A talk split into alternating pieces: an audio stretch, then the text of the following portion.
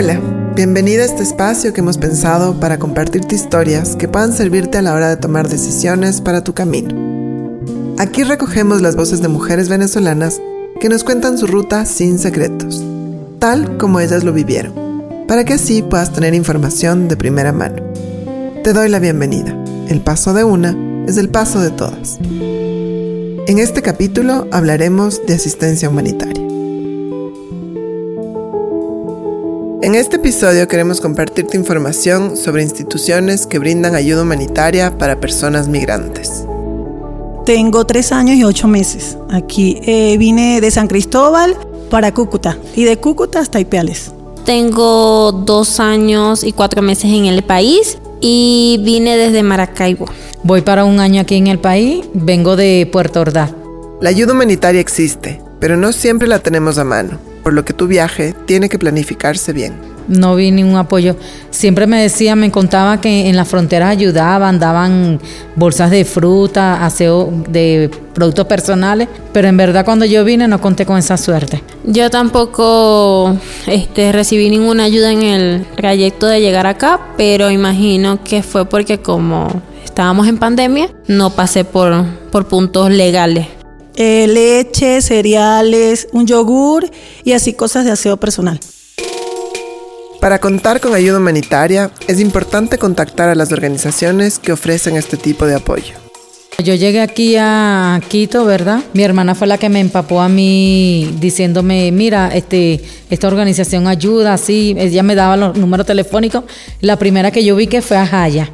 Yo hice una llamada a Jaya, ellos me dieron la cita y yo fui para allá con los niños y ellos me dieron una tarjeta alimentaria por seis meses nada más. Ellos las daban por un año, pero a mí este año me tocó seis meses. Dijeron ahora que no hay renovación y ahora, ahora encuentro que Plan Internacional agarró a Jaya.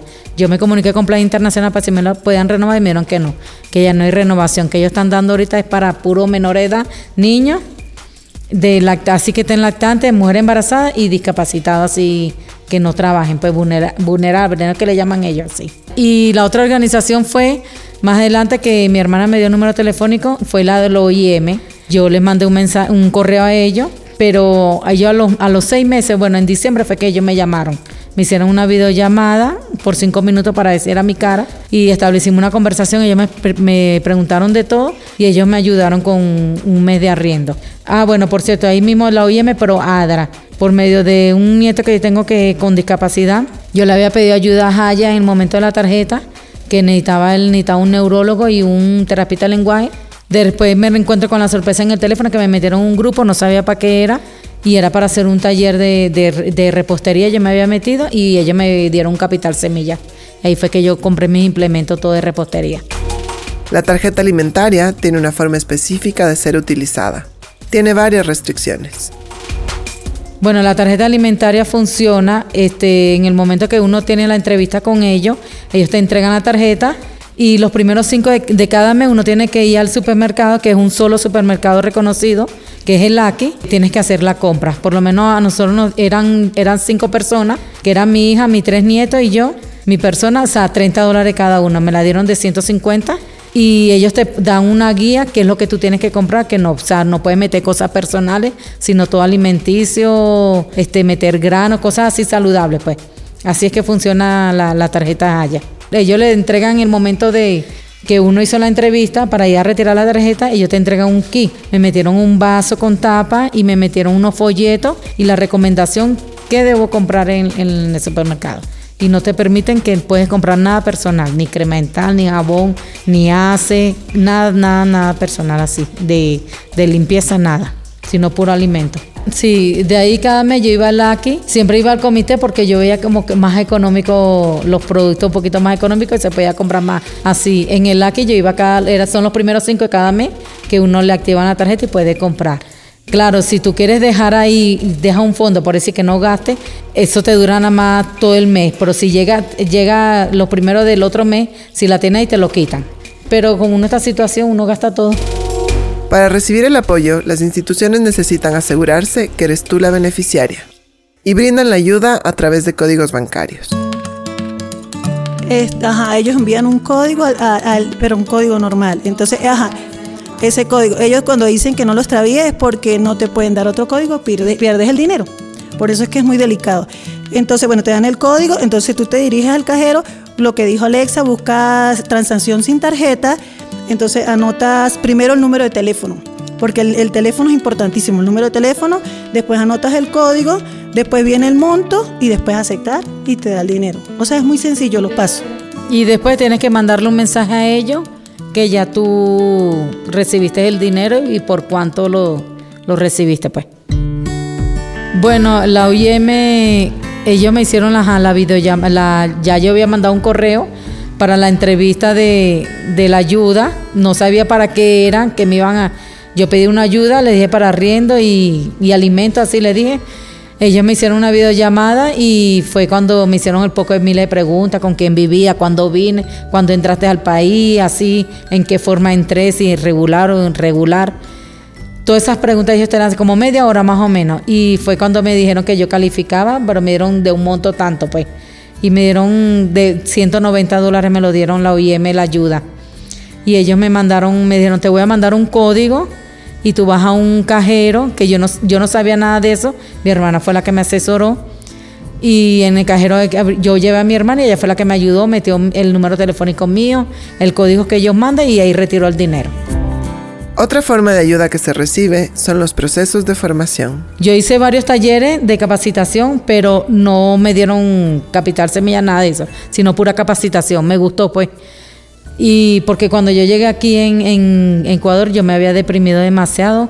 Yo lloraba, me quería ir, pues no, no estaba adaptada, pues. Y el frío, que también no me gustaba aquí, el frío era horrible. Y la llovedera y eso. Entonces, esos talleres me ayudó mucho a despejar la mente y bueno, y a adaptarme aquí en Quito porque yo no estaba adaptada todavía. Y él es el que le dije de, el que me ayudó ahí fue ADRA, la OIM, fue por medio de la ayuda que yo le pedí a Jaya por mi nieto y ellos me, me, metieron en un grupo, yo pregunté de qué era eso y ellos fue que me dijeron más o menos, me fueron guiando. Cuando llegué allá fue que recibí la capacitación, pero todavía no sabía que me iban a dar un capital, ¿me entiendes?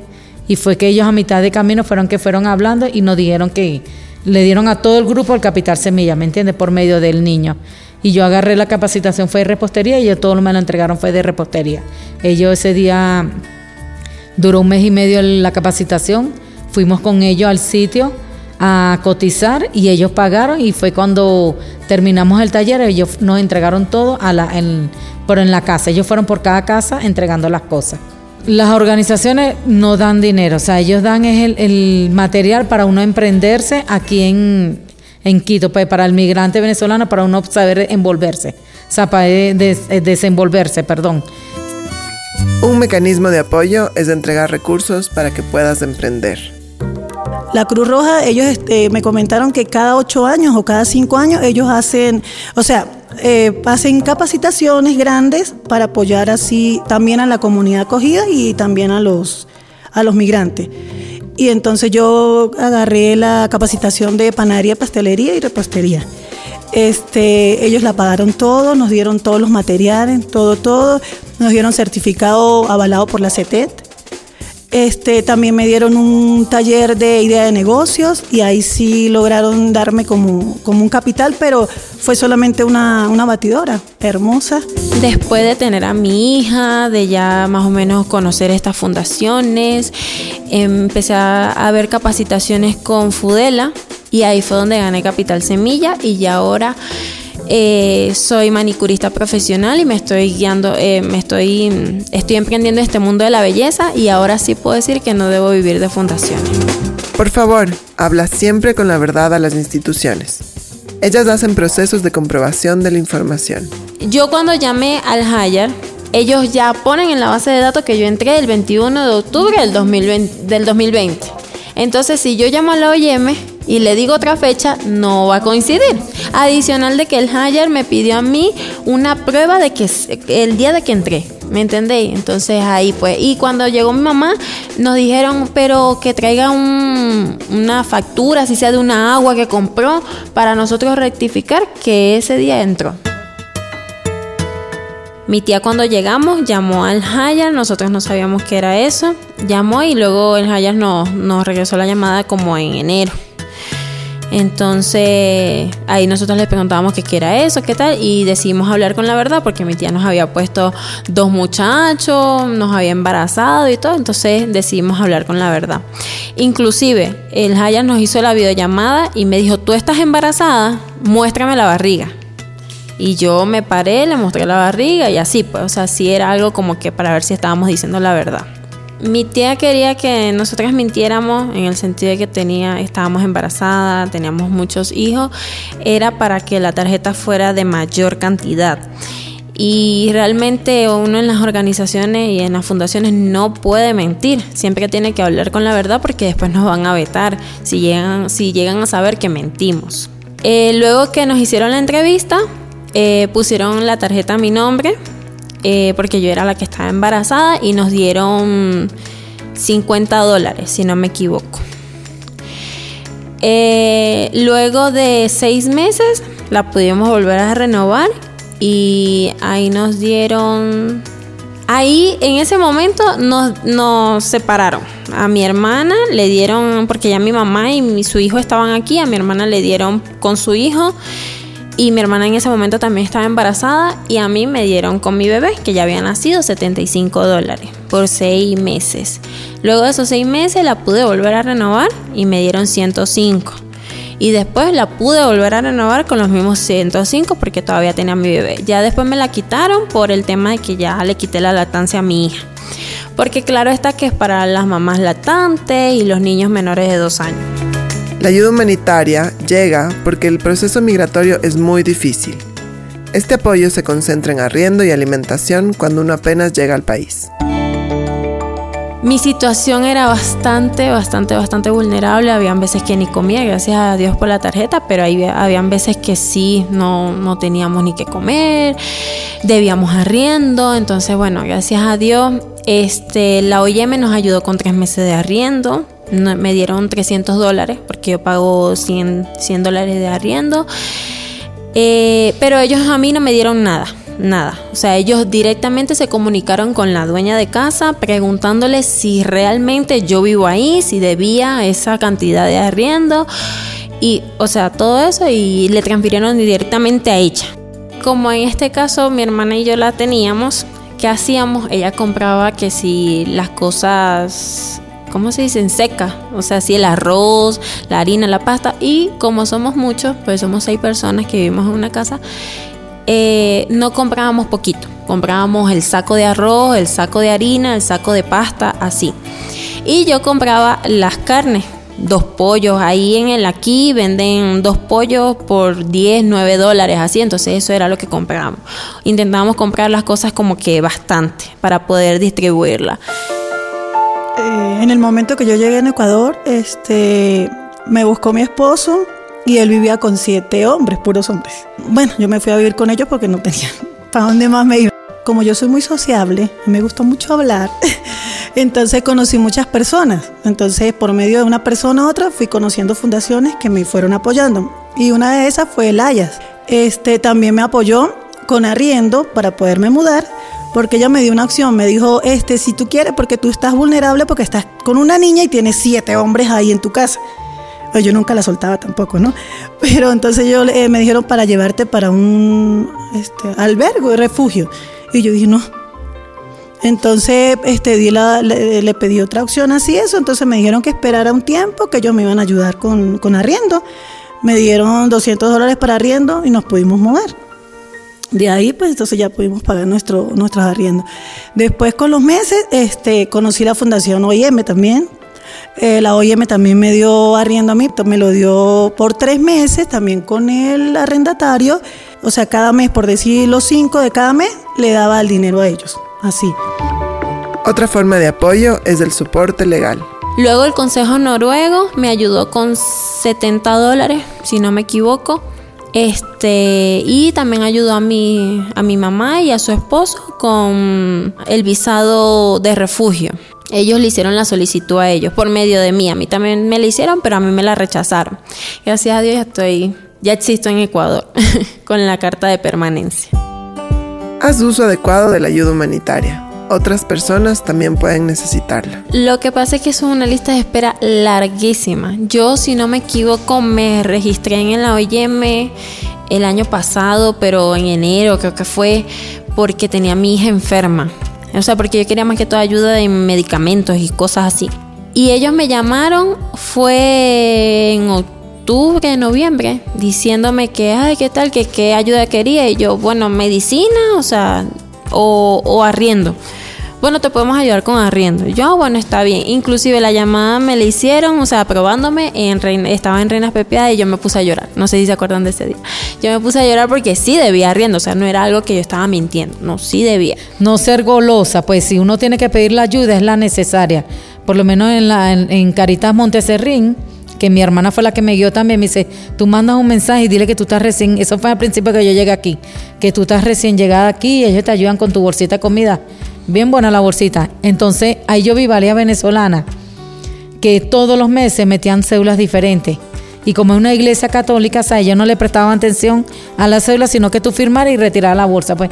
Entonces yo digo que eso es malo, porque lo, como ellos se están llevando todos, eso todos los meses repetitivo, otra persona lo puede necesitar, ¿me entiendes? Y eso es golosería. Para las mujeres que están embarazadas, también existe ayuda.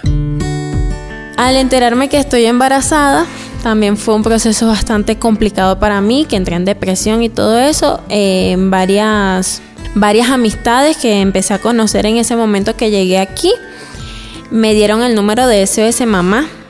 Y ahí yo fui, obviamente ellos vieron mi vulnerabilidad porque realmente, o sea, sí yo me veo en ese momento y digo, he llegado lejos, porque si yo estaba, o sea, era pobre, demasiado pobre. Y ellos ahí me ayudaron hasta que mi hija nació, hasta que mi hija cumplió un año. Ayudan en esa fundación, queda en cerca de la estación Alameda. En el, en el edificio Alameda queda la fundación SOS Mamá en el primer piso. De verdad que ayudan muy, muy, muy, muy. Este, ellos ayudan con una comida, o sea, un, mercado mensual mercado mensual, ropa para los bebés, pañales, leche.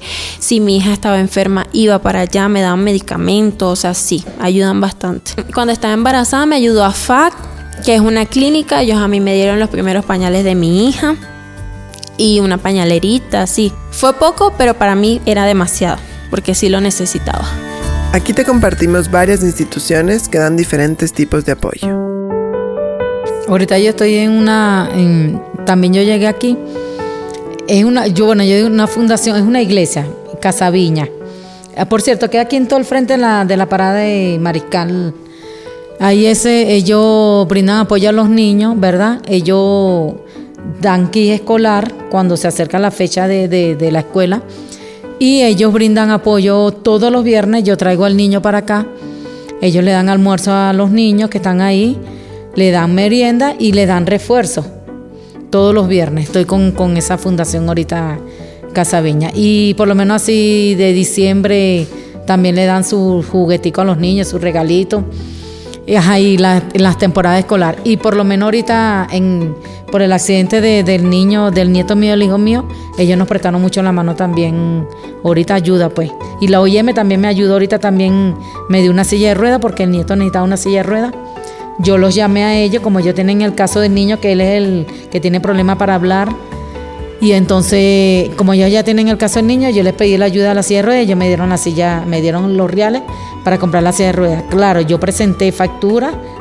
Plan Internacional también es, un apoyo buenísimo, por lo menos ellos hacen capacitaciones para adolescentes y hablan sobre la educación sexual. Espectacular. O sea, mi niña ya conoce cosas, eh, le muestran de todo que eso no me molesta para nada porque así ya conoce cómo debe ser y no de mentira.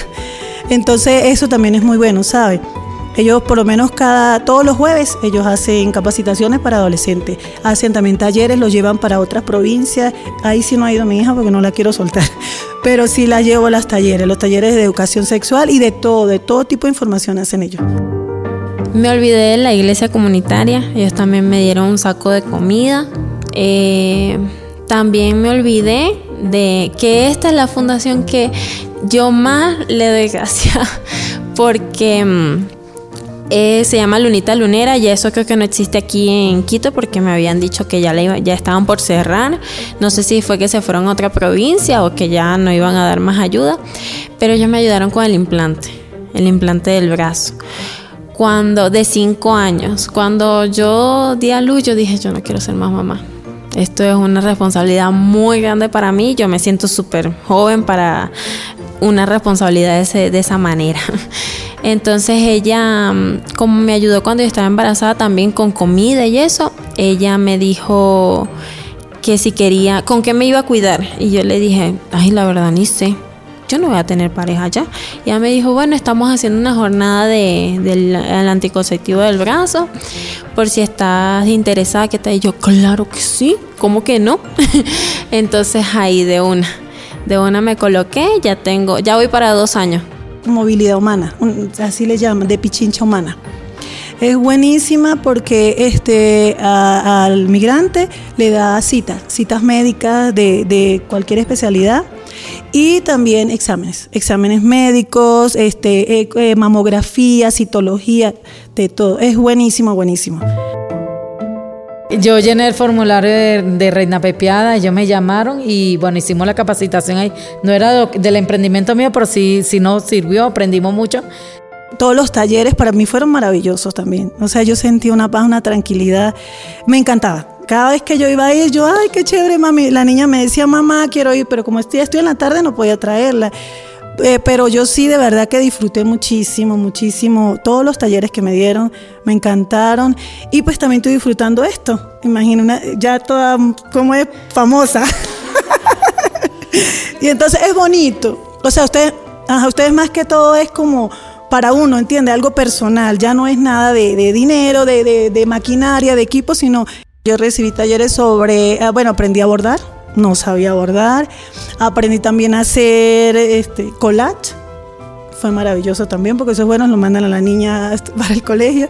Este, y aprendí también sobre marketing publicidad, a tomar fotos. O sea, fue maravilloso porque me ha servido para mi emprendimiento.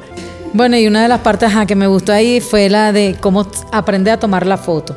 O sea, el fondo que tiene que tener todo eso, que uno no lo sabía que. A veces uno toma una foto horrenda y, así, y ya por lo menos ya uno toma su foto como es adecuada, o sea, cómo tienes que tomarla, ¿me entiendes? Así.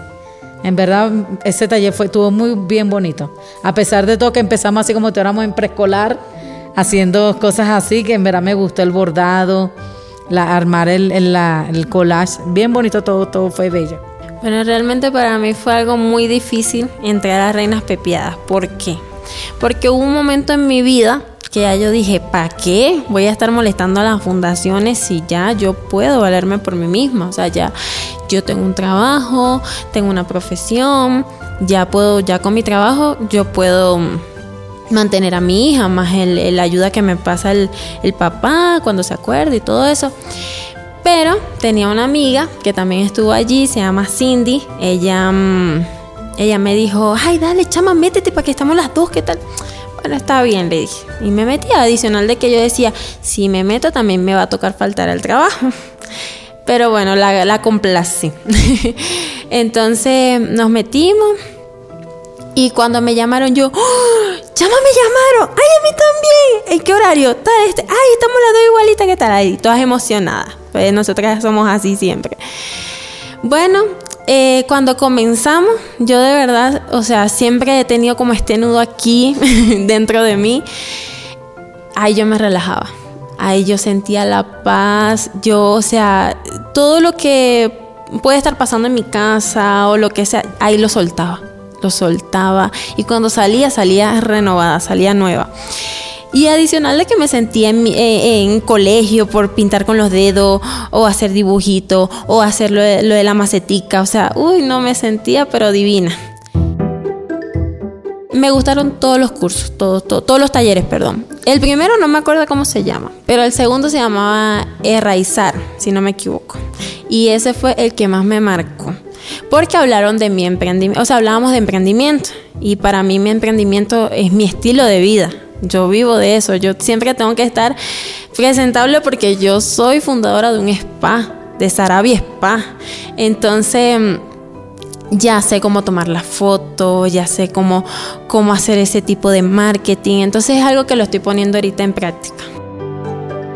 A mí me gusta ayudar, ¿entiendes? Entonces, por lo sociable que soy, conozco gente y entonces, por decir, conozco a esta y, si yo la veo así, ay, toma, mira, llama esto. O si yo veo que necesita un psicólogo, porque hasta una psicóloga conozco ya. entonces, mira, eh, el niño tuyo, ah, bueno, mira, te voy a dar una cita con esta amiguita que es psicóloga. Y así, así que he conocido, solamente hablando. ¿Cómo enterarse de la ayuda humanitaria? Conversar mucho y pedir contactos.